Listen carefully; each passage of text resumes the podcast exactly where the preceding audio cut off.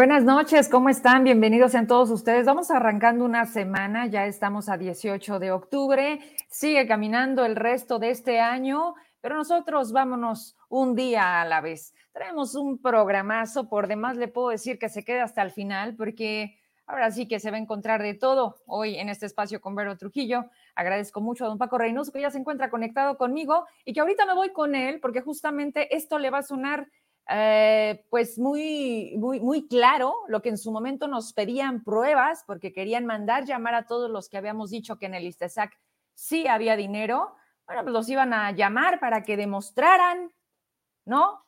Toda esa huevonería de gobierno, como la refiere el, al que tienen que despertar porque no se levanta y porque también no puede nombrar al total de un gabinete por decir tantas cosas que se han tenido que tragar, sus propias palabras, mentira tras mentira, y seguimos viendo esas cuotas y esos cuates, y también seguimos viendo a Zacatecas en una nota nacional. ¿A ah, cómo duele? Ocho columnas del Reforma este fin de semana. A un mes de la nueva gobernanza, las personas que han, han perdido la vida como consecuencia de la violencia que se vive por los grupos delictivos que están hoy en este territorio de Zacatecas. Y así podríamos seguir hablando de eso y mil temas que hoy sin duda no permiten avanzar a Zacatecas. Fiscalías llenas, conciliaciones llenas, personas con despidos injustificados, sin salario y hágale como quieran. Así hoy la actitud del nuevo gobierno en donde la verdad esta falta de estabilidad social, vaya, creo que hoy nos queda claro, no entendemos mm, la forma tan, tan compleja de, si así se le puede llamar, y comparto mucho ayer, dura, pero así fue la crítica de Silvia Montes. ¿Quién no conoce a Silvia Montes? Donde decía, gobernador, si así le podemos llamar. Y, y qué lamentable, porque eso es lo que tiene Zacatecas, porque la gente porque la mayoría de la gente que votó, votó por él. Hoy los arrepentimientos, señores, pues de poco sirven o de nada sirven. Me decían, pero ¿qué hubiera pasado si hubiera ganado Claudia Naya? No lo sé. Quizá hubiéramos estado también igual, no lo sé. El hubiera no existe, hoy es esto, como luego dicen, es lo que hay y no nos gusta. Y no vamos a permitir también que se digan mentiras. Para eso estamos estos medios de comunicación que solicitamos a través de transparencia justamente cuando empezaba todo este tema de las cuentas de Istesac, cuánto había quedado de dinero porque Marco Vinicio, anterior director de este instituto, e incluso cuando Paco Reynoso dio esa entrevista donde dijo, claro que había dinero, para garantizar hasta el mes completo de septiembre. Y aquí está la prueba, señores. Hace un par de horas, Gabriel Contreras, de Agenda Política, subía y titulaba cerca de 116 millones de pesos en las cuatro cuentas, según Banorte. Aquí están los documentos en donde, a ver si se alcanza a leer, ¿no? Y si no, los voy a publicar un ratito más terminando el programa. Vamos uno por uno. Esta es la cuenta 681309, pensionados y jubilados. La fecha es al primero de septiembre del 2021. Instituto de Seguridad de Servicios de los Trabajadores, esa es la ubicación de la cuenta. Dice, total en pesos, saldo disponible, 52 millones 210 mil 598 pesos. Ahí es la misma cantidad actual al día y al mes anterior. Eso había en una cuenta, en la de pensionados y jubilados. ¿Nos vamos a la otra? Esta otra cuenta también eh, se llama Mesa de Dinero, también con misma fecha, la cuenta 944311, bajo la misma propiedad del instituto, esta tiene disponible, tenía un saldo disponible en aquel momento cuando solicitamos de 39 millones 407 mil 738.72 pesos mexicanos. Igual, ahí al fin del mes, fíjese, quedaban 18 millones 126 mil 611. ¿Tenemos otra cuenta?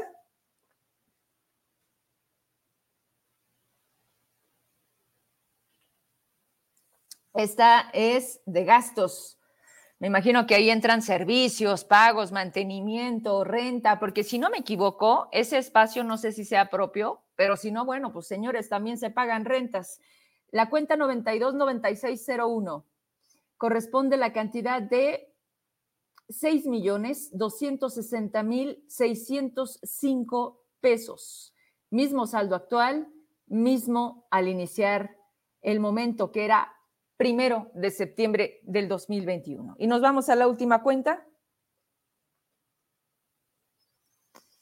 La cuenta 148914, esta la refieren como una cuenta más que maneja el instituto con un total de 18 millones 737 mil 437 pesos. Vaya, sí había dinero. Siempre hubo dinero. Me regresas a cuadro, por favor. Aquí la gran pregunta es, ¿por qué se llevó a esa crisis social? ¿Por qué viendo a todas las personas, a todas las familias de Zacatecas, a todos los que dependían de una, de dos quincenas, se hizo así, de esa forma tan perversa? Eso es, así es como se quiere gobernar, con mentiras, con opresión, con hostigamiento y otra cosa que quedó demostrado, no le mandan a Zacatecas más dinero porque no se ha gastado lo que ya tiene, señores. Y si no te gastas lo que tienes, se llama subejercicio y lo tienes que regresar. Y la federación lo que traduce es, ah, pues Zacatecas no lo necesita, vamos a mandárselo a Michoacán, vamos a mandárselo a dos bocas, ¿no? Aquí el punto es,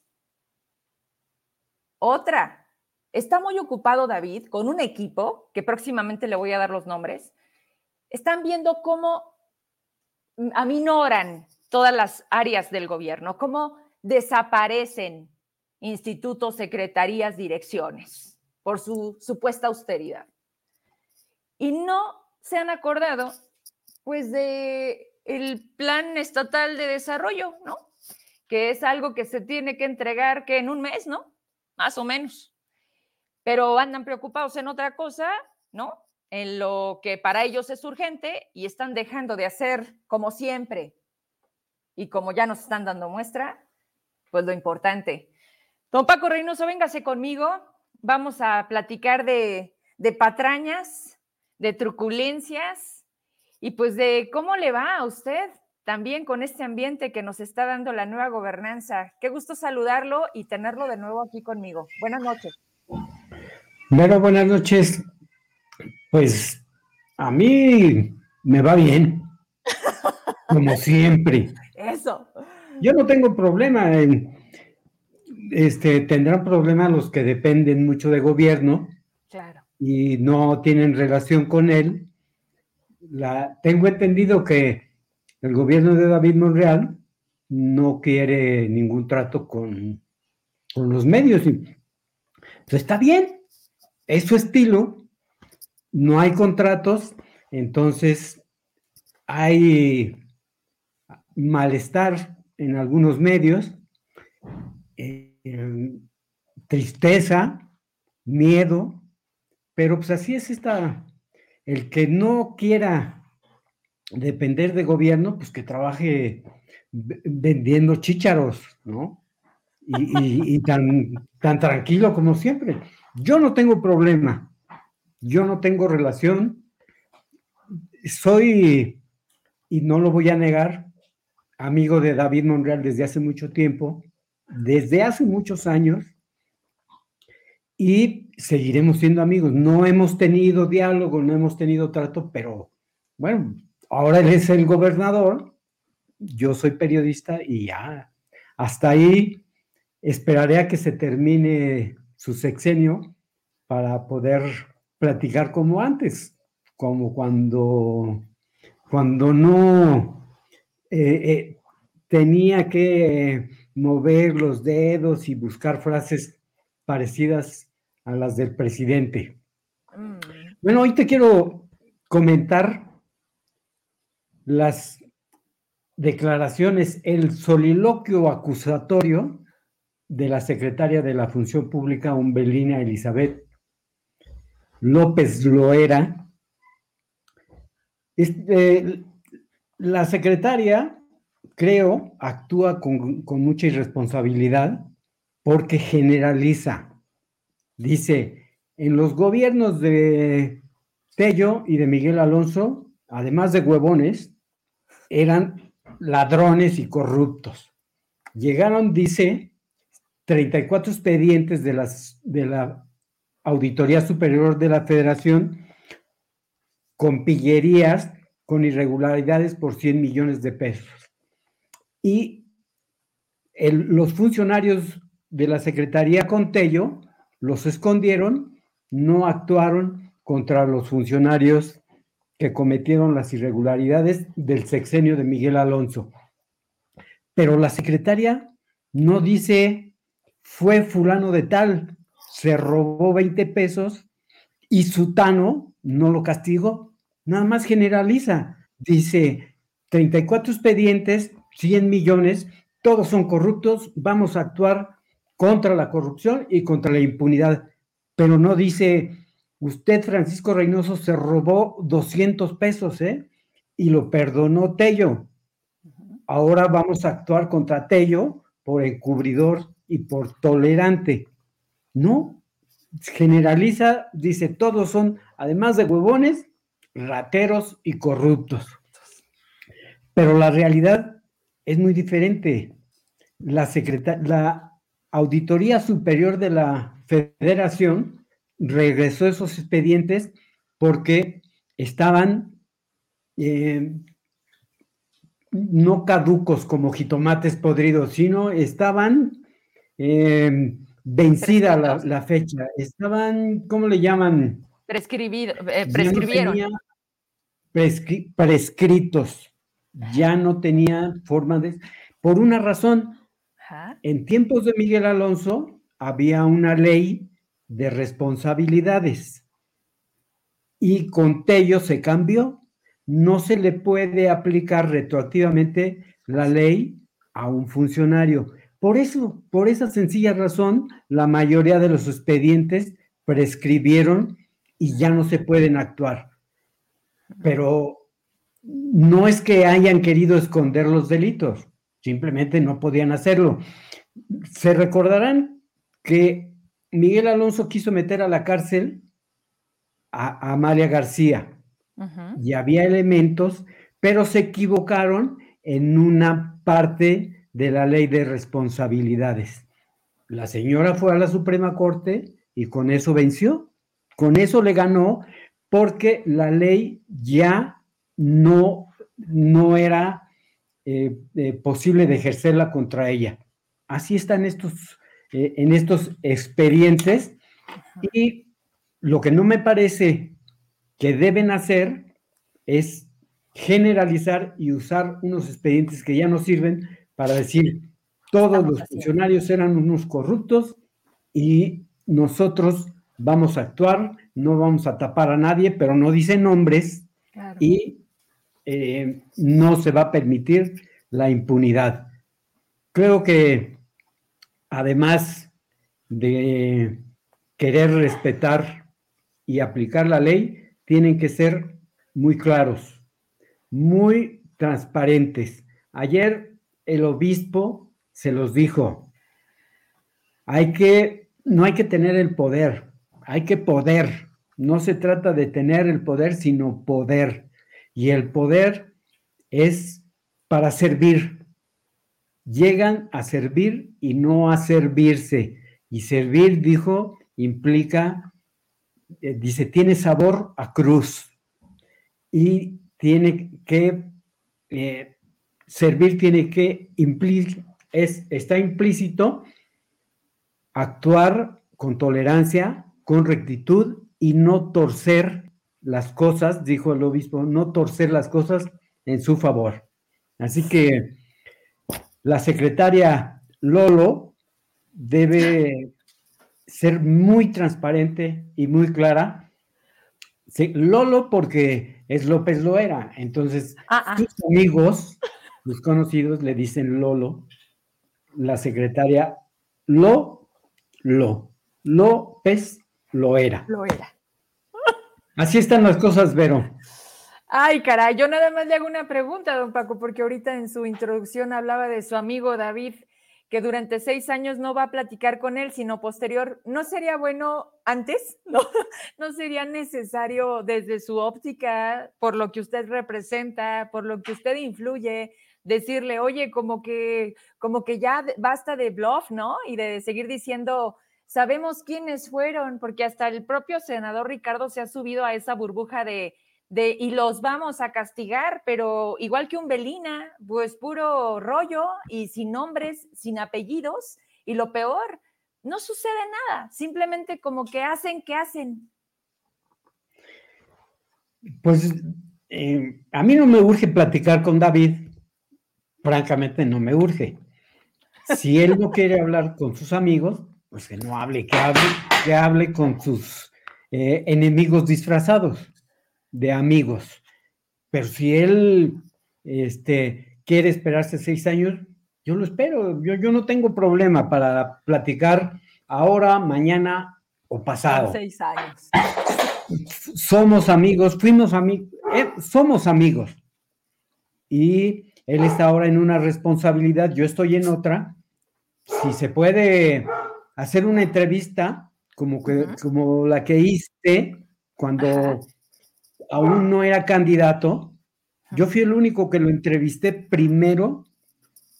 No sé si tuvo después algunas reuniones, algunas entrevistas cara a cara con otros medios, pero la que yo le hice fue porque éramos amigos y porque éramos, teníamos mucha relación de comunicación.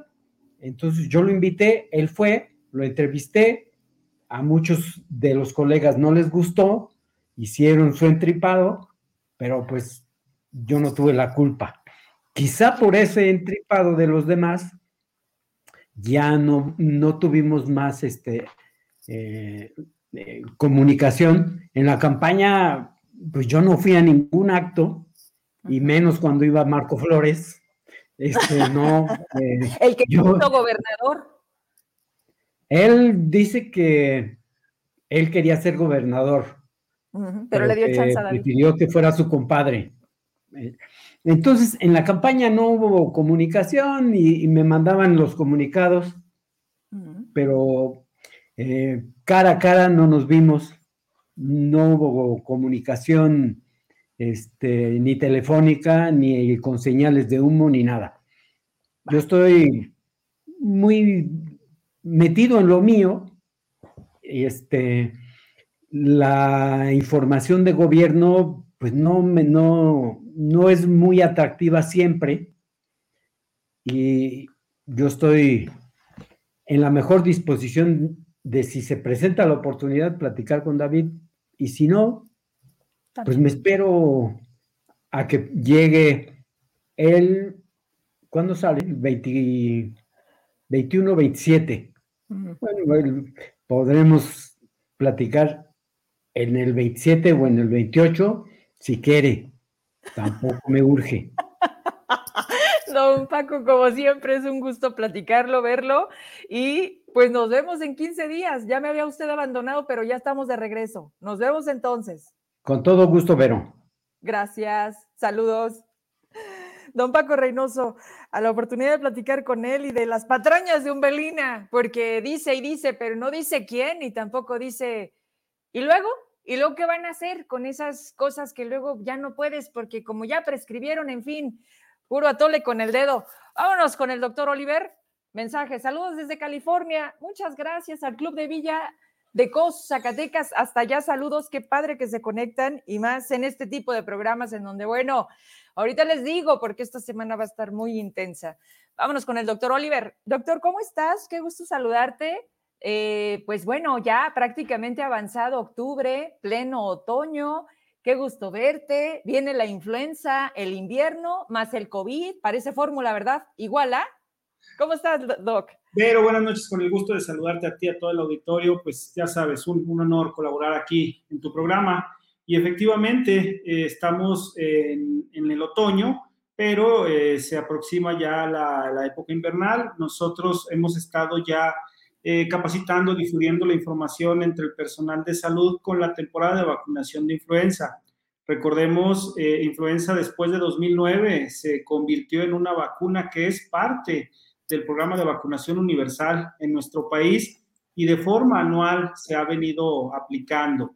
El año pasado, a estas fechas, eh, ya se había adelantado el proceso de vacunación de influenza porque corríamos el riesgo de ese término, esa palabra que probablemente a muchos nos llegó como novedad, la sindemia, que había riesgo de que se mezclara eh, la pandemia que estamos viviendo con, en este caso particular, con influenza. Eh, sin embargo, producto de las medidas de prevención, sobre todo el uso del cubrebocas, nos ayudó a contener la curva de influenza, pero no es motivo para bajar la guardia. Recordemos, influenza es una vacunación anual, prácticamente quienes reciben dos vacunas solamente son quienes por primera vez en su vida la van a recibir, que estamos hablando de los mayores de seis meses de edad cumplidos, y eh, requiere un refuerzo al mes de aplicación. En el resto de la población, que la población blanco es seis meses a cinco años, y el grupo de mayores de 60 años, más las mujeres embarazadas. El grupo entre los 6 y los 59 años son personas que tengan factores de riesgo, sobre todo enfermedades crónico-degenerativas descontroladas. Y esa vacunación, como te lo decía, es anual. Ojo, a diferencia, por ejemplo, de las vacunas COVID, en influenza tenemos la liberación de la vacuna por parte de la FDA, del CDC y en nuestro país de lo que nosotros conocemos como COFEPRIS y hay posibilidades de comprar o de acceder a esta vacuna. ¿Por qué? Porque ya se encuentra la liberación eh, por parte de los laboratorios que controlan los biológicos o las vacunas nada más ahí es, es, muy importante señalar, la vacuna que recibimos todos en el programa de vacunación universal es una vacuna trivalente que nos cubre a la influenza B o la estacional y a dos tipos de influenza A, la H3N2 y la H1N1, que fue la que nos provocó la pandemia en aquel 2009, en mayo de 2009. Y en el mercado eh, privado se comercializa una vacuna tetravalente, que además de cubrir estas tres cepas, nos cubre una variante de influenza B, que es la que nosotros conocemos como estacional. Entonces, nada más para eh, recapitular y decirle a la gente que es probable en el mes de noviembre, a partir de las primeras semanas, los primeros días, se comience la dispersión de la vacuna de influenza. Obviamente vamos a continuar también con la aplicación del biológico de, COVID. Eh, recordemos, hace apenas algunos días se aplicó en grupos de rezagados que no habían eh, accedido ni siquiera una sola dosis y también estamos en puerta, que es otro de los temas que íbamos a tocar el día de hoy, la aplicación al grupo de los 12 a los 17 años en este momento en nuestro país, los que tengan algún factor de riesgo, sobre todo alguna enfermedad autoinmune, alguna enfermedad crónico-degenerativa o una obesidad grado 3. Entonces, eh, sí vamos a tener una tarea titánica en este fin, en este cierre de año, hablando en términos de salud pública y en términos de medicina preventiva, porque prácticamente va a coincidir la aplicación de la vacuna. Recordemos que ambos padecimientos, tanto COVID como influenza, son padecimientos virales y agudos. ¿Qué quiere decir? Que prácticamente nos llega en un momento, nos contagiamos, pero podemos volver a adquirirla, o sea, no ha caído en una etapa de cronicidad. O sea, un, padecimiento agudo quiere decir que lo vamos a tener un determinado tiempo de nuestra vida. Entonces, debemos de tener en consideración eh, este próximo evento salubrista, que es la aplicación de vacuna influenza, y que recordemos, es una aplicación anual porque esta vacuna se va reconstituyendo, reconvirtiendo de acuerdo a lo que va circulando entre la población, de acuerdo al, número de casos o a la incidencia de casos de influenza. Bien. Oye, doctor, seguramente la gente se está preguntando y vimos a miles, e incluso hablaban de 15 mil personas vacunadas rezagadas que les dieron entre Cancino, Sinovac y Pfizer. Eh, no hay que olvidar que Cancino era unidosis y era de las personas que no habían recibido ninguna dosis. ¿A qué voy? Tenemos a distancia de lo que tú me hablas un mes aproximadamente entre la, la, la de COVID y el mes transcurrido. ¿Se puede la de influenza a esa distancia? Sí, generalmente, precisamente por eso va a comenzar la aplicación en noviembre. O sea, se recomienda la, la, aplicación con un mes de distancia, sobre todo para tener presente, por ejemplo, un efecto adverso, un ESAVI en cualquiera de los biológicos y tratar de identificar a cuál, a cuál es atribuible, además de darle oportunidad, en este caso, la vacuna COVID, a que genere eh, prácticamente las defensas suficientes. Ojo, no para evitar el contagio. Recordemos, y, quiero ser probablemente repetitivo, pero la vacuna no es para evitar el contagio, es para evitar las complicaciones. Y efectivamente, esas 15 mil dosis que se aplicaron en personas rezagadas, hace 15 días dábamos cuenta del rezago que traíamos en coberturas de esquemas, precisamente porque la gente por diversos motivos no acudía el día de que se había programado. Porque hoy en día el único grupo de edad o, prácticamente eh, las personas menores de 17 años serían las únicas a las que no se les contempló a lo largo de este semestre o poquitos más meses que llevamos con la aplicación de vacuna, pero de ahí en más, todo mayor de 18 años tuvo que haber tenido mínimo una dosis. Vaya, eso fue un gran escenario de mostrarnos el comportamiento del compromiso y responsabilidad social. Yo estaba impresionada porque me tocó trasladarme en ese momento. Se cerraron las vías ah, porque faltó organización, porque yo creo que no se esperaban esa cantidad de personas. Bajaban incluso de empresas, autobuses, en donde prácticamente de un jalón son 40 personas. Entonces, bueno, doctor, fue, fue una locura, pero eso también nos dio un factor de qué está pasando. La gente no acudió, ¿por qué no acudió? Y si realmente con eso, ¿qué, qué porcentaje de la población entonces hoy queda cubierta ante un tema de COVID. En fin, gracias como siempre. Recuérdale a la gente, despídete con ese mensaje. La pandemia no se ha acabado. Para algunos, e incluso para el propio gobierno, parece que ya. Pero hay que decirlo, como dices, aunque sonemos repetitivos, esto no se ha acabado. Esto es muy simple, pero los últimos casos en las recientes semanas, en cuanto a cantidad, en cuanto a números, han sido incluso más altos que la segunda, que la segunda oleada. Obviamente mucha gente dice, pero ya no se mueren tantos. Con una o dos personas que fallezcan, eso repercute en todo un círculo social de su familia. La pandemia no ha concluido, no va a terminar por decreto, no va a terminar por cerrar la página, porque COVID llegó para estar con nosotros y entre nosotros y debemos de ir pensando ya prácticamente en esa cuarta ola que si nosotros bajamos la guardia y ahora que viene las festividades del Día de Muertos y próximamente de la Revolución Mexicana y no se diga en diciembre, pues otra vez podemos volver a generar los brotes porque recordemos que donde bajamos la guardia, donde tenemos la falsa sensación de seguridad, es donde descuidamos la burbuja más cercana que es nuestra familia y es donde nos exponemos y exponemos a los que más queremos.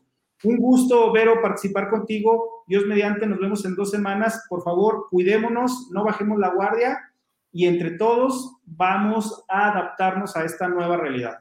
Gracias a ti, doctor. Qué gusto saludarte. Buenas noches y hasta entonces, 15 días nos vemos. Hasta luego. Gracias. Ahí el doctor Oliver Guevara y bueno, pues atentos, viene esta otra vacuna y estoy muy agradecida y muy contenta de recibir por primera ocasión, esperemos que sea una de muchas, al doctor Alejandro Águila Tejeda, psicoanalista, suicidólogo. ¿Usted recuerda cuando empezó todo esto? Bueno, es él la persona que me dijo, sí, Vero, sí puedo estar en tu programa. Y pues hoy, aquí, buenas noches, doctor. ¿Cómo estás? Desde la Ciudad de México. Así es, estamos en la Ciudad de México, Vero. Muchísimas gracias por la invitación. Un gusto compartir contigo. Al contrario, a haber aceptado y estar platicando con el público de acá de Zacatecas. Y como ya te podrás dar cuenta, doctor, hoy Facebook nos permite abrir el mundo. Tenemos gente de varias partes conectados con este gran tema que de entrada te lo decía al momento de tener contacto contigo, suicidólogos. No tenía yo la concepción, la, especialidad. Eh, y cuando topo contigo y me pongo a ver lo que, lo que estás haciendo, dije, Dios, hay un mundo alterno que creo que no estamos dando cuenta y que estamos confundiendo en la salud mental, que por cierto hace unos días estábamos celebrando. Quiero escucharte ¿Cómo empezamos a hablar de este tema que es tan complejo? Llévanos, por favor, y pues bueno, esto es tuyo, este espacio. Muchísimas gracias. Pues la suicidología es la ciencia referida a las conductas autodestructivas. Se le ha denominado una nueva ciencia. El padre de esta ciencia es el doctor Snyder, quien en Estados Unidos hace el primer hospital para la prevención del suicidio y atención del suicida. Y lo importante que menciona él es que no solo la suicidología atienda estas situaciones de ideación, intento y suicidio consumado, sino todas las conductas autodestructivas. Sabemos que una conducta autodestructiva puede llevar al suicidio y que esto, si no se contempla y no se ve y no se atiende a tiempo, por supuesto, va a generar una cronicidad. Estamos hablando de muchísimas conductas, mencionaré las más frecuentes, que normalmente tiene que ver con eh, las formas como decide el ser humano salir de ciertas condiciones patológicas o enfermizas, alcoholismo, adicciones, el cutting hoy en día tan frecuente, el bullying que ha llevado a muchos suicidios en preadolescentes, el moving que es todo el maltrato y la agresión, la violencia laboral. Este, laboral, la violencia familiar en la que incluimos pues efectivamente maltrato, abuso, abuso sexual, negligencia, por mencionar las más comunes. Entonces, como ves, Vero, la situación de las conductas autodestructivas es muy amplia y sabemos que muchas personas empiezan a hacerse autodaño, inclusive hasta con relaciones tóxicas, que hoy así se le ha denominado mucho socialmente, y es también una forma de un deterioro en la calidad de vida que lleva a muchas personas a decir, ya no quiero vivir, ya estoy harto, ya estoy cansado, me quiero ir de este mundo, ya no soporto. Y llega Vero a una situación que conocemos los suicidólogos como el factor más común de todos los suicidas, se llama desesperanza. Cuando alguien llega a esta desesperanza, cree que ya no hay salida, que ya no hay solución y que la muerte es una solución. Y esa muerte autoinfligida es la que lleva a los individuos independientemente de la edad, porque también hay que señalar que el suicidio no respeta edad, sexo, condición religiosa, política, económica o cultural, y que atañe mucho al individuo y que no hay inmunidad respecto al suicidio. Si tenemos contemplado estos puntos, podríamos entender de mejor forma el suicidio y prevenirlo.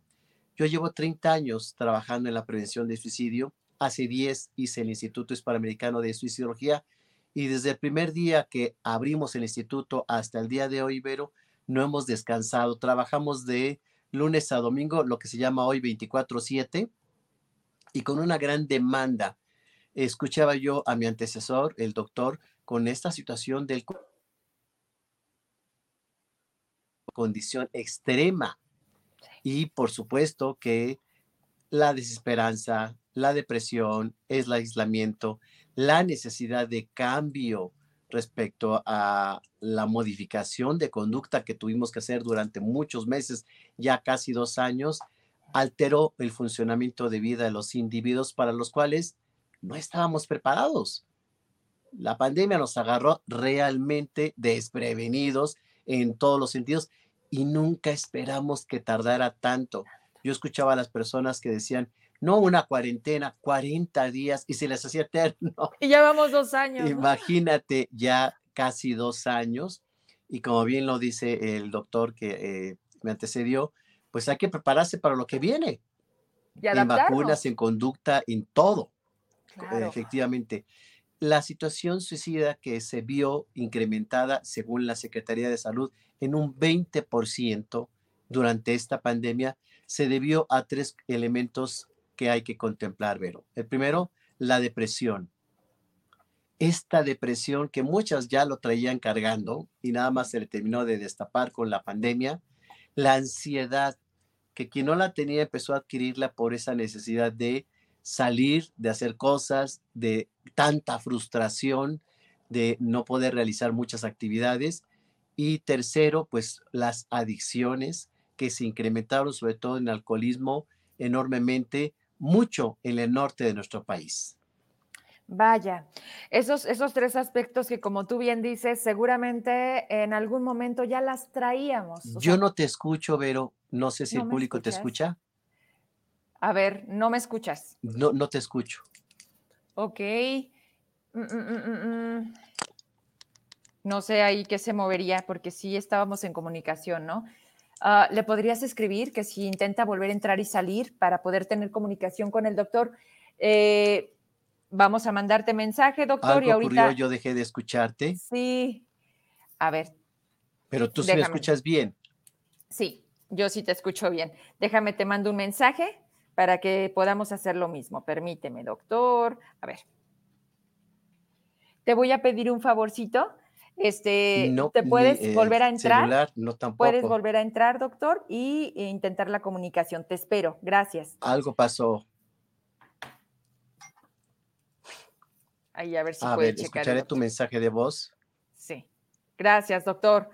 Bueno, estamos hablando con el doctor Alejandro Águila Tejeda, suicidólogo, psicoanalista. Él funda el primer instituto de suicidólogos y todo esto, pues bueno, ya lo acaba usted de escuchar en cantidades preocupantes, en porcentajes que sin duda, eh, pues están complicadas y socialmente a veces difícil de entenderse en fin, gracias, Ceci. Pues sí, nosotros la escuchamos muy bien, pero algo pasó en el celular, quizá le entró una llamada y por ahí se modificó algo. Pero esperamos ahorita que regrese para despedirnos y seguir hablando eh, y dar término en esta ocasión.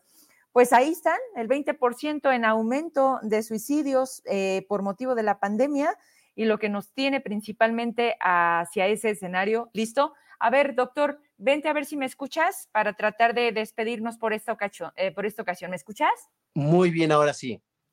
Sí, algo por ahí se movió. Este, y perdóname, pero como estamos en vivo, pues en ese momento te mando un mensaje. Bien, eh, bueno, te decía yo que cuando se, se, se conjugan varios aspectos, la pandemia vino, como dices tú, a rematar, pero la depresión, la ansiedad, la falta de empleo, la situación económica, el bullying, el, todo lo que dijiste, ya era como de nuestros días. Si a eso le agregamos una desesperanza, yo, yo de verdad es muy lamentable y de verdad agradezco la confianza cuando la gente a veces me dice, pero quiero platicar contigo. Me dicen, pero ya no le encuentro sentido a mi vida.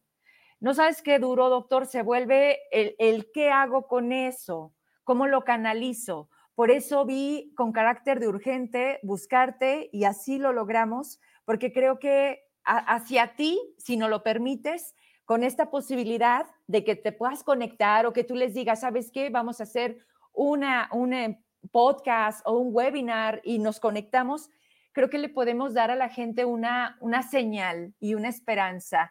La eutanasia asistida es un tema en México que también, o sea, a lo que hoy es, me dicen, pero yo ya estoy lista, yo ya me quiero ir, pero en este país no se puede. ¿Qué opinión te merece? Creo que si no me equivoco fue en Colombia y lo detuvieron en el último momento, una mujer que le habían autorizado. ¿Cómo ves este tema para México? Fíjate que la, hablar de la muerte es muy complejo porque no estamos preparados para ello. Algo que podría servir mucho a las personas, a mí en lo personal me sirvió bastante, es estudiar tanatología la tanatología, que es el estudio de la muerte, nos permite acercarnos a ella con un conocimiento, con una sabiduría, con una aceptación y con una filosofía muy importante y muy necesaria, porque va a llegar. Ay, sí, no, no hay vuelta de hoja. estamos formados, no sé cuándo nos toque. Va a llegar, no sabemos cuándo, pero va a estar en nosotros la muerte. Y por supuesto, cuando es la muerte de un ser querido, hay una condición muy especial en donde decimos los psicoanalistas que el apego es tan fuerte que no importa que el ser querido esté doliente, con mucho sufrimiento, eh, con un dolor crónico, eh, nuestra abuelita con 89 años de vida, queremos que siga viva, ¿no? Y dices, no hay que ser muy realista en la necesidad del otro, no en la necesidad propia. Si bien ya son muchos los países que está autorizada la eutanasia, y hay que mencionar para tu público que hay varios tipos de eutanasia. Para fines prácticos hablaré dos. La eutanasia activa, que es eh, promover la muerte a través de medicamentos, o la eutanasia pasiva, que es retirar todo tipo de medicamentos e instrumentos médicos para que la muerte eh, por sí misma lleve al individuo a morir. La segunda es tan fuerte y tan impresionante, Vero, que hubo un caso algunos años de, em, en Estados Unidos de una mujer cuadraplégica que sabía que tenía una enfermedad que se iba a deteriorar gradualmente, se llamaba Terry Chavo.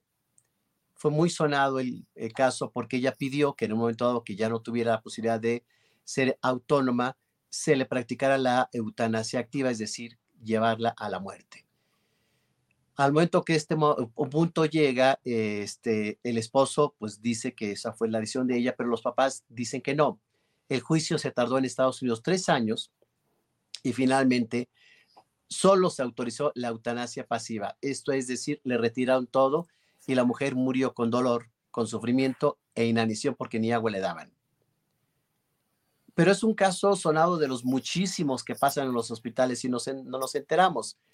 Respondiendo a tu pregunta, ¿qué situación o qué condición necesitamos tener para entender la eutanasia? Uno, mucha información. Dos, ponerse en los zapatos del otro, del paciente, de las condiciones en las que está. Insisto, con un dolor, aunque sea de muelas, te quieres morir. Imagínate un dolor crónico, un dolor intenso que se agudiza día a día, que ni con morfina te lo quitan, que el pronóstico es malo y que finalmente la muerte es una forma ya de acabar con ese sufrimiento. Comprendiéndolo así, creo que podríamos eh, enfrentarnos a esta condición de mejor forma. Y por último, en esta ocasión, doctor, porque espero que nos lo permitas volver a coincidir contigo y con tu agenda, tenemos la psicología, la psiquiatría y luego pasaríamos a la suicidología. ¿A qué voy? Socialmente no tenemos la cultura, porque también ahí no se entiende, ¿no? Cuando acudes es porque estás loquito, no, es porque reconozco que necesito ayuda. Pero ¿qué pasa cuando no es el correcto el psicólogo? Cuando incluso tiene que ser un suicidólogo, pero lo ves como grave porque dices, no, no, no, mi tema no es tan grave. Estamos preparados, hablo socialmente y médicamente, como para decir, su caso no se lleva aquí, porque incluso puedes más que, más que ayudar, perjudicar. ¿Te ha sucedido que te han llegado a un punto en donde dices, híjole, ¿qué estabas haciendo allá? Desde hace dos años pudimos haber hecho algo por ti. ¿Qué mensaje le dices a la gente cuando empezamos a tener estas cosas que dices, ¿qué hago? Necesito ayuda. Pues gracias por esa pregunta porque me permite informar a la gente la labor del suicidólogo. El suicidólogo hace el trabajo desde la ideación suicida, desde el riesgo suicida y la acción suicida, que esta puede derivar en dos, el suicidio frustrado o el suicidio consumado. Cuando se da el suicidio frustrado, hay que revisar las razones que llevaron al individuo a esta condición. Y si se consumó el suicidio, hay que hacer una labor de trabajo que le llamamos posvención a los familiares y amigos de alguien que se suicidó. Entonces, es un espectro bastante amplio de trabajo y que efectivamente se requiere una especialización, que es la que estamos nosotros llevando en el Instituto Hispanoamericano de Suicidología, con la intención de preparar a todo el personal médico y paramédico para que sepa atender oportunamente estos casos. Normalmente, por estadísticas, eh, la gente llega primero al médico familiar. Me siento mal, no puedo dormir, no como bien, no tengo ganas de vivir y el médico le da un medicamento. Pero pocas veces se informa de la necesidad de un trabajo terapéutico para entender las causas que lo llevaron a este tipo de condiciones. Entonces, por eso el médico, la enfermera, el psiquiatra, trabajador social, debe de conocer exactamente qué es la suicidología, porque como eh, decía yo al inicio, es una nueva ciencia que puede ayudar y es una herramienta excelente para el trabajo en estas condiciones y podemos evitar suicidios. ¿Cómo podemos tener contacto contigo? Desde que anuncié que te iba a tener este lunes, había gente que me decía, pero yo perdí un hijo derivado de un suicidio y necesito, necesito poder tener comunicación con el doctor. ¿Cómo te encontramos? ¿Cómo podemos llegar contigo? Con mucho gusto. El teléfono estamos en la Ciudad de México, pero estamos atendiendo también vía Zoom. Es 55 46 31 3307. Nuestro correo electrónico, que todos los días yo me dedico dos horas a contestar todos los correos de todo el mundo, es info arroba y nuestra página en donde encontrarán toda la información gratuita, artículos, libros, videos, sugerencias, investigaciones, muchas, muchas cosas que hemos vertido allí, es www.suicidología.com.mx. Perfecto, Doc. Anoto todo. Y sabes algo, va a ser parte de mi información diaria. ¿Este teléfono que tú nos das tiene un horario de atención? El horario normal de oficina, que es de 9 de la mañana a 3 de la tarde, de lunes a sábado. Perfecto. Pues un gusto saludarte, conocerte, escucharte y de verdad esperemos porque hay mucho. Esto es solamente el principio, es el contacto con conocer la existencia. ¿Cuánto tiene eh, como tal hablar de suicidología? ¿Cuándo empezamos y cuándo tú dijiste, tengo que dedicar esto porque es necesario? ¿Hace cuántos años? Yo empiezo, Vero, cuando estoy haciendo mi servicio social en el Instituto Nacional de Salud Mental del DIF Allí eh, me mandan una investigación que era la autopsia psicológica del paciente suicida que se hacía en el servicio médico forense. Encontré la gran necesidad de un trabajo con las personas en crisis que iban a recoger el cadáver de su ser querido por suicidio. Y encontré que pues el suicidio pues atañía a niños, adolescentes, adultos, ancianos y que era un campo que había que investigar y que trabajar. Y a partir de allí, hace ya 32 años, hasta el día de hoy, estamos trabajando, investigando, porque todavía hay mucho que aprender. No cabe duda. Muchas gracias de verdad de corazón por compartir con mi público y con Zacatecas. Saludos hasta Ciudad de México y espero muy pronto tenerte. Gracias. Saludos hasta Zacatecas. Gracias, Vero. Seguimos en contacto. A ti, doctor Alejandro Águila Tejeda. Pues ahí tengo sus datos. Luego, cuando terminamos el programa, dicen, Vero, ¿cómo le hacemos? Aquí tengo su teléfono. Si no lo anotó, se lo repito. Si me ayudas, mi vida, por ahí en un cintillo, ahí los datos, ¿no? Ahí poco a poco. 55 46 31 33 07, con horario de 9 a 3. Hay un correo electrónico, hay una página y, por supuesto, lo que necesiten también a través de su servidora para lograr canalizar sus eh, dudas, sus preguntas. Vero no alcanza a tomar el, el correo. ¿Le va, Chelita? El correo es info arroba suicidología.com.mx y la página es www.suicidología.com.mx. Ahí cualquier cosa, aunque acabemos el programa, ustedes saben que siempre estoy atendiendo. Ah, vámonos con el doctor Osvaldo, ya está conmigo. Véngase conmigo, doctor, qué gusto saludarlo. Eh, gracias, Ceci, gracias, me dice, qué bueno que lo conseguiste. Tú provocaste esto porque justo tú hablabas del tema y mira, así es esta vida, nos va enlazando, nos va encadenando a llevar a la gente en el sentido de, este tipo de información. Doctor Osvaldo Álvarez Crespo, director del Centro de Crecimiento Humanista, con otro gran tema, ya que estamos, hoy el programa ha sido como muy en esta parte de salud, que mucha falta nos hace. Qué bien se ve, ¿cómo está usted?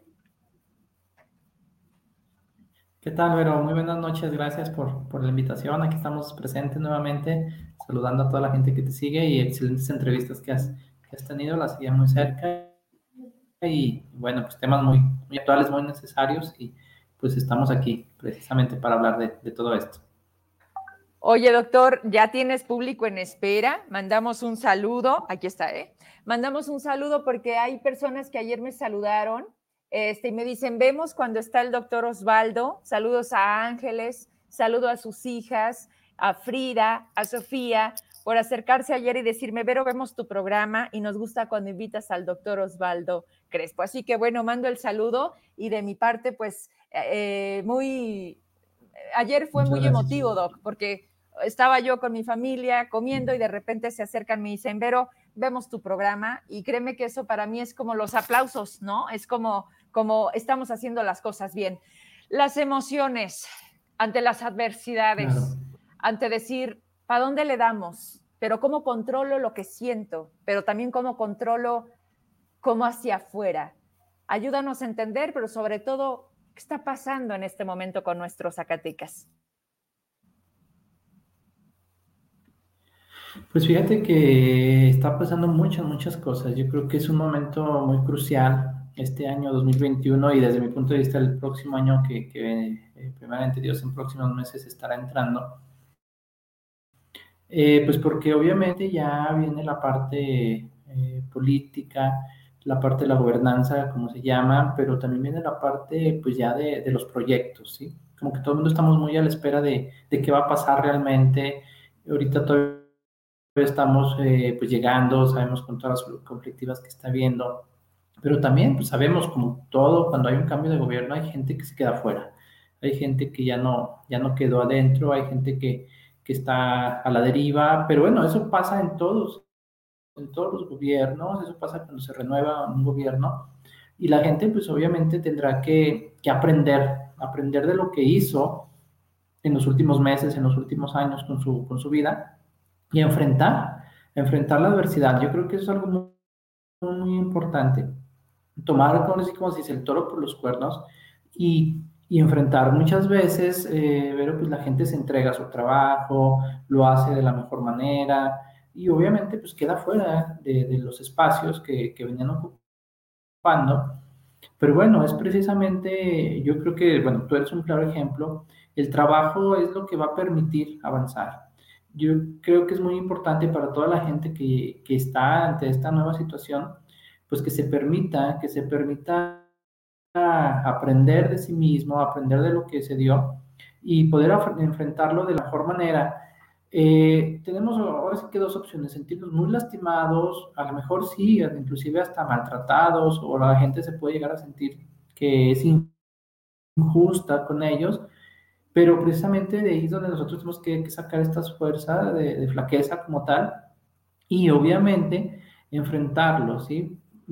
Sabemos que en estas cuestiones, pues bueno, tú lo sabes muy bien, en la política no hay palabras como tal a veces de, de honor, pero pues la gente tendrá que aprender de esto, enfrentarlo y bueno, podemos actuar a, a veces muy visceralmente los seres humanos, pero creo que aquí cabe la, la inteligencia, ¿sí? Aquí cabe la inteligencia, aquí cabe el que cada uno de nosotros tendrá que aprender de esta situación que se está viviendo. Y sí, es un hándicap muy, muy grande. Sabemos la situación social, la situación de la delincuencia, cómo está la situación de inseguridad. Está muy, muy, muy difícil. Por eso yo creo que es muy, muy importante tomar decisiones en, pues primero lo inmediato, pero también tener un plan. Yo creo que también como sociedad, como medios de comunicación, como profesionistas, debemos de tener un plan, o sea, hacia dónde ir. ¿Qué índices me está marcando? Ya lo comentaba el doctor Águila, al cual tengo el, el placer de, de, conocerlo personalmente, hemos trabajado juntos en varias ocasiones. Eh, bueno, ¿qué vamos a hacer? ¿Cuál va a ser el plan para atacar a la cuestión del suicidio? ¿Por qué Zacatecas ya está en noveno lugar? O sea, lo nunca pensado que Zacatecas iba a estar en noveno lugar de suicidios a nivel nacional. Estamos por encima de, la, tasa. Entonces, ahí es una, es una situación grave, pero es una situación de, de oportunidad para la sociedad, para obviamente el gobierno, para obviamente la Secretaría de Salud, para las cuestiones de adicciones. Como eso, sabemos que estamos ante la semana de, de prevenir precisamente, concientizar la situación de, del cáncer de mama. Entonces, creo que vienen muchas aristas, sigue lo del COVID, sigue la situación obviamente de que no todos los niños pueden regresar a la escuela. Y fíjate que son muchos temas como que de repente se nos empiezan a olvidar, ¿no? Como que, ah, ya los niños ya están regresando, pero no, no están regresando todos. No todos están yendo a la escuela, no todos están asistiendo. Y entonces ante, ante la adversidad yo creo que es muy, muy importante que el ser humano se fortalezca y que las propuestas, yo siempre he insistido en eso, que las propuestas salgan de la misma sociedad, de los mismos medios de comunicación y que pues se abran las puertas, ¿no? Muchas de las veces también eh, como sociedad no nos damos la oportunidad de escuchar, no nos damos la oportunidad de, obviamente nosotros también decir, estas son nuestras propuestas, hacerlas inclusive a los medios de comunicación. Sí, este es un medio de comunicación muy importante ya aquí en Zacatecas, pero que lo podamos empezar a abrir. Y yo me he encontrado con mucha gente que sí siente como desilusionada, como que, ay, no era lo que yo esperaba, pero bueno, pues estamos empezando y no nos podemos sentir desilusionados desde muy pronto, desde muy rápido, sino al contrario, yo creo que debemos de exigir como tal. Y, no se trata, doctor, solamente, como bien lo dices, que salga de la sociedad, porque lo que sale de la sociedad lo legitimamos nosotros y no es cuestión de campañas de gobierno. Campañas hemos visto inmensidad, espectaculares, jingles, todo lo que tú quieras. Y, todo es temporal y a veces puede que pegue, pero nada más mediáticamente, porque Zacatecas es tan inmenso que, que luego no estableces como esas reglas de operación para el Estado. Y lo que está pasando en la capital no es lo mismo que está pasando en El Salvador. Y las necesidades de la otra esquina del territorio zacatecano no es lo mismo con Guadalupe, Zacatecas. Entonces, realmente esta parte pareciera como aislada, o sea, como que para quien le funcione. Entonces es cuando nos damos cuenta que no se tratan las soluciones a través de las campañas, porque esas simplemente son temporales. Así es. Uno, sí, doctor. Sí, obviamente, pues hay que entender que las campañas eh, ya terminaron, ¿no? Y que, bueno, eh, pareciera ser que, eso ya lo terminamos de entender, ¿no? Creo que no, no tiene nada de malo exigir, no tiene nada de malo eh, pedir cuentas, no tiene nada de malo conocer y exigir cuál va a ser el plan desde los diferentes ámbitos, el plan educativo, el plan en salud, el plan obviamente de la prevención de delitos, y eso no tiene nada de malo, pero obviamente pues debemos de transformar ese de ahí, totalmente de acuerdo contigo, tú lo dijiste, no es lo mismo ir a una comunidad de, de, de Villa de que a la cabecera municipal, por ejemplo, de Guadalupe, o sea, son cuestiones totalmente diferentes y que cada una se debe de atender como tal.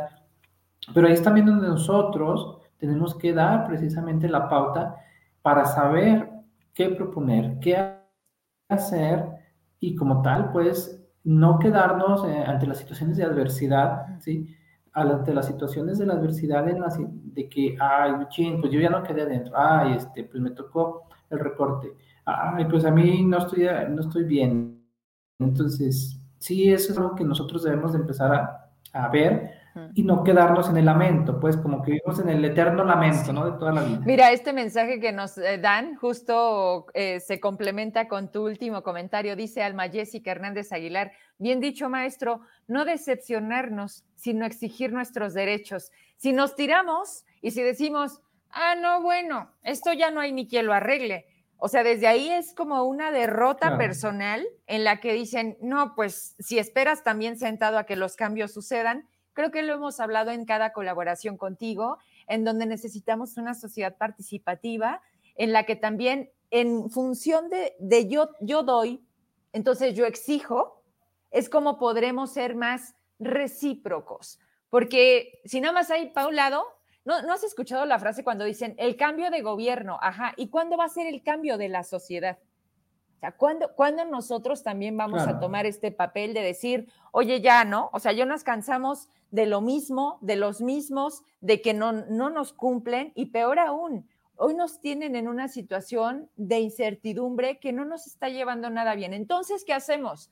Usemos las instituciones, denunciemos, demandemos y comencemos como esta cultura de no quedarnos callados, pero no solamente escribirlo en Facebook, doctor porque hay mucha gente que hace catarsis y cree que con decirlo aquí ya.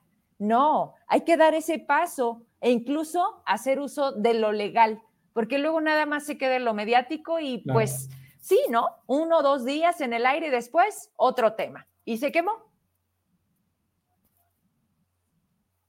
Así es.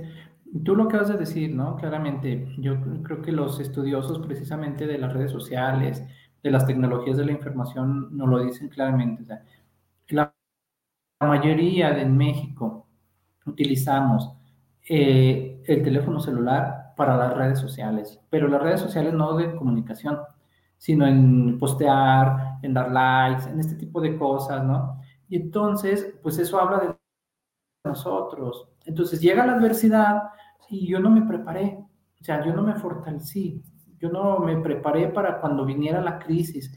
Yo creo que todos, todos los seres humanos hemos vivido crisis en nuestra vida. ¿sí? Pero ¿quién se prepara para la crisis? abuelos. Doc, ¿cómo nos preparamos para la crisis? Sí. Yo creo que si tú te vas fortaleciendo todos los días y verás lo que iba, ¿no? Yo creo que nuestros abuelos, nuestros padres, eh, nos enseñaron eso, ¿no? O sea, no era el viva México. Ay, si vamos a, tenemos mucho, entonces, ¿qué importa? No, ellos prevían y decían, bueno, muy probablemente venga una crisis en, corto tiempo, no sabemos, no lo podemos gastar todo, ¿no? Sí. Entonces, no lo han dicho siempre, mira, yo, yo, creo que la situación de la pandemia es muy claro, ¿no? A ver, yo creo que sería muy interesante hacer un estudio de los ciudadanos en México, ¿sí? ¿Quiénes de nosotros cambiamos nuestros hábitos alimenticios después de la pandemia? ¿Quién? Yo sigo viendo los mismos puestos de tacos, los mismos puestos de hamburguesas. Yo, sí, sí me explico. Seguimos siendo el país que más Coca-Cola. Sí, la obesidad. La obesidad. eso, eso, claro.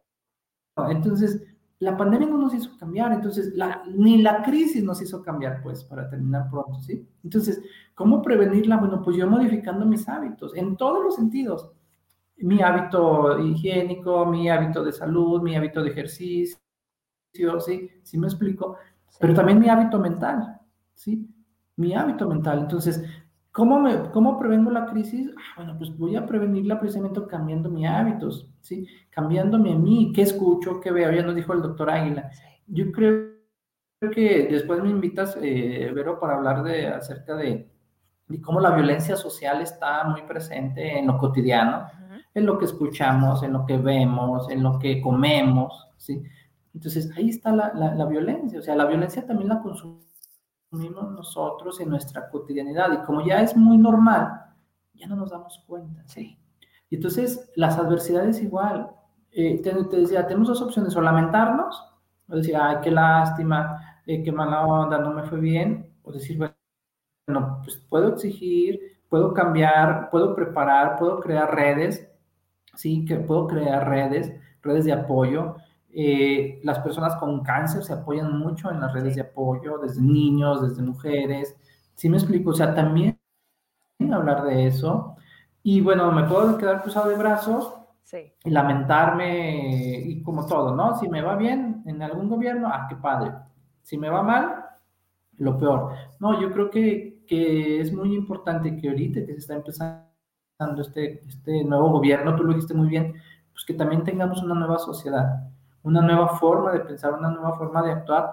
Y te digo, yo creo que es muy importante, si la, ni la pandemia nos, ha hecho cambiar, porque hemos estado ante situaciones adversas, pues entonces yo no sé qué. O sea, ya aquí ya no era una situación de me enferme, aquí era de o me puedo morir, sí. Y sigue el riesgo, ¿sí? Y, pero es más fácil decir, ah, es que la vacuna no sirvió, tal vacuna no funciona no, pues sí, pero si lo digo con una torta en la mano y con otra sopa instantánea en la otra, pues no hay vacuna que te salve de eso, ¿sí me explico? No, si no te mueres de COVID. es la parte que debemos de hacernos responsables. Claro, no, y, creo que era un, tema de, de, otra colaboración donde decíamos, a ver, la pandemia nos dio con todo justo por los hábitos que tenemos como mexicanos. Llegó y dijo, aquí me quedo, porque nos hemos portado muy mal como sociedad hablando de salud, ¿no? La higiene, o sea, ¿cómo es posible que tuvimos que adaptar a nuestro estilo de vida algo que se suponía de por sí debíamos tener? El lavado de manos, lo de los tapetes fue nada más un negocio porque realmente nunca funcionó, pero lo del alcohol gel, a lo mejor lo de dejar los zapatos afuera de casa, o sea, cosas que incluso en otros países ya es este parte de, y en México tuvimos que entrar a una nueva adaptación ante una situación que nos llegó y nos dijo, o aprendes o aprendes, y no aprendimos. Entonces, bueno, doctor, ¿con qué te despides por esta ocasión? No, no, digo, somos cabezones y luego nos quejamos. ¿Con qué te despides, doctor? Sí, claro. Sí, yo creo que, eh, bueno, pues la, unión hace la fuerza y, y, vamos, yo creo que el gobierno también eh, tiene este ideal pues, de que las cosas tienen que salir bien, ¿no? O sea, no, no conozco así como un gobernante decir, ah, voy a gobernar para que todo me salga mal. No, no. Híjole. No, que, no es así. Yo creo que es, ¿verdad?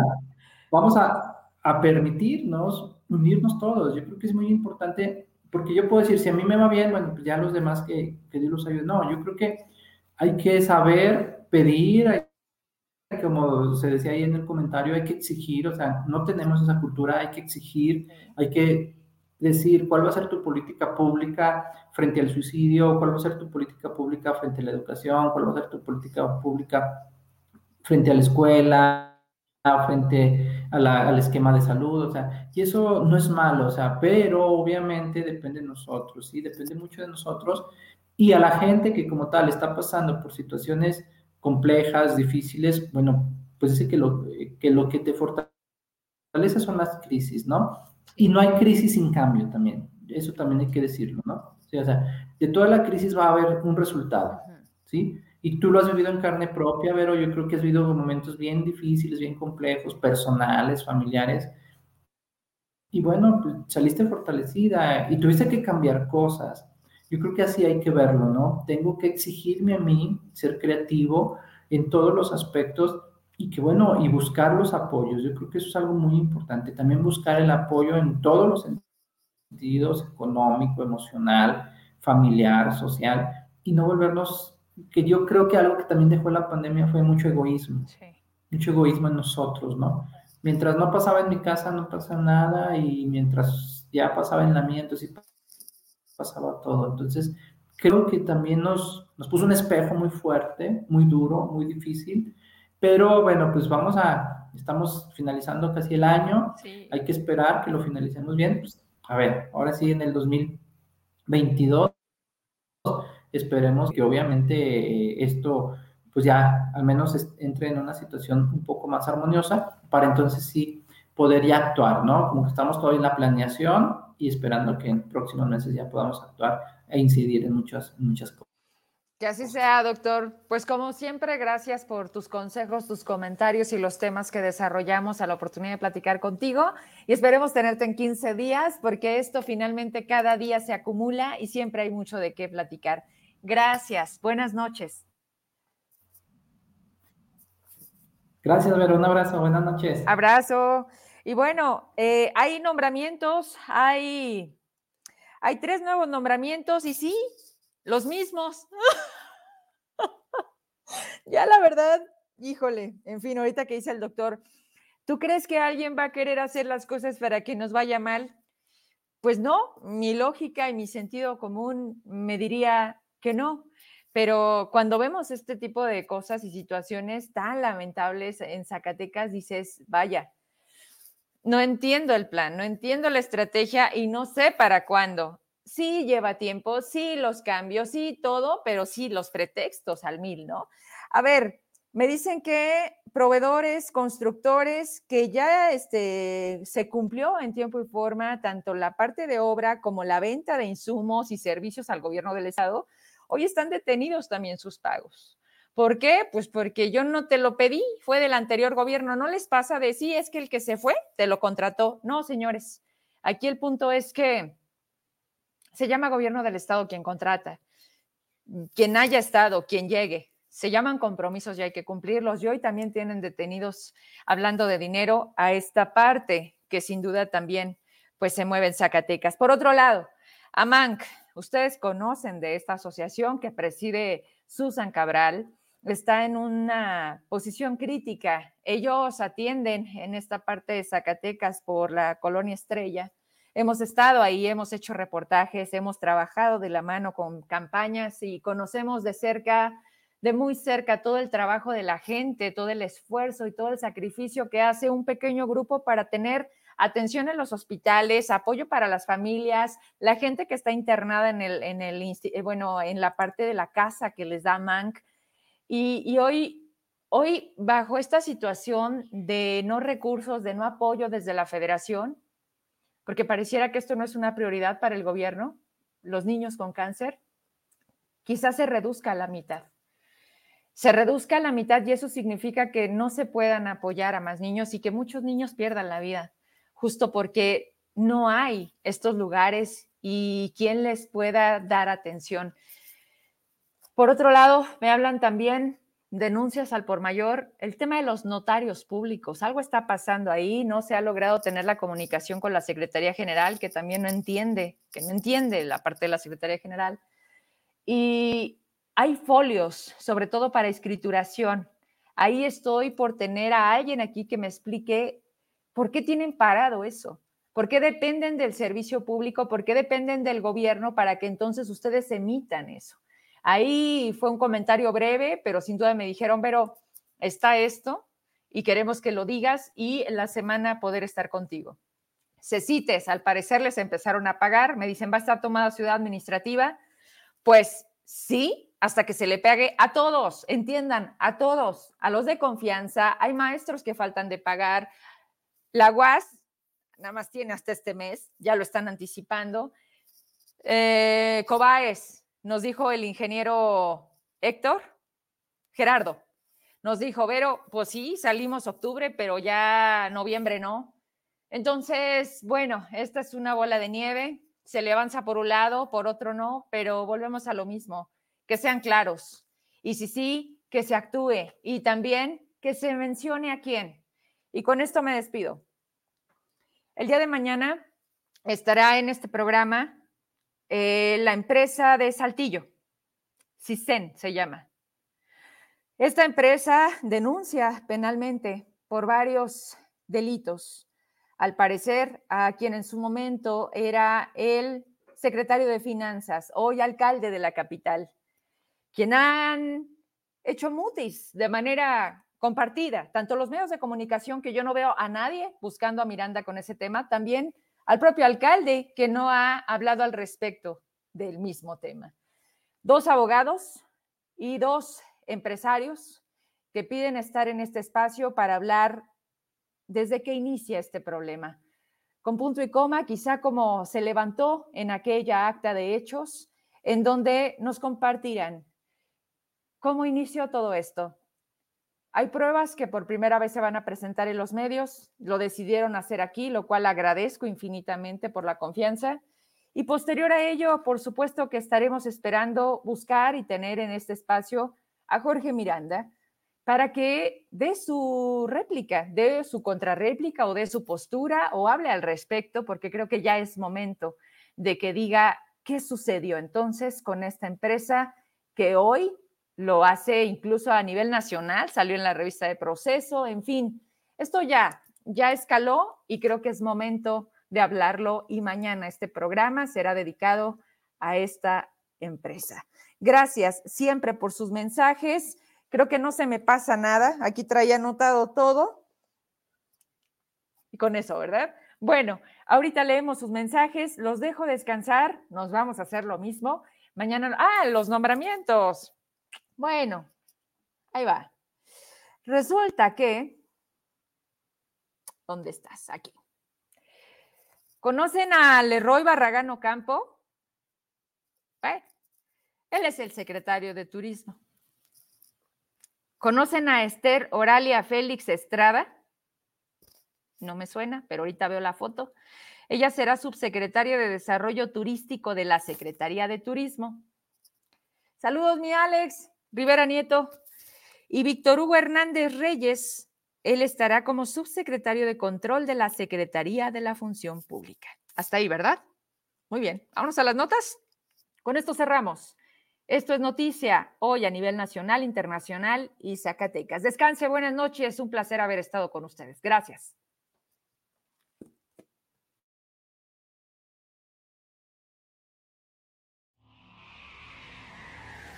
Internacionales. Japón pasó de tener un panorama de terror de COVID a controlar la pandemia.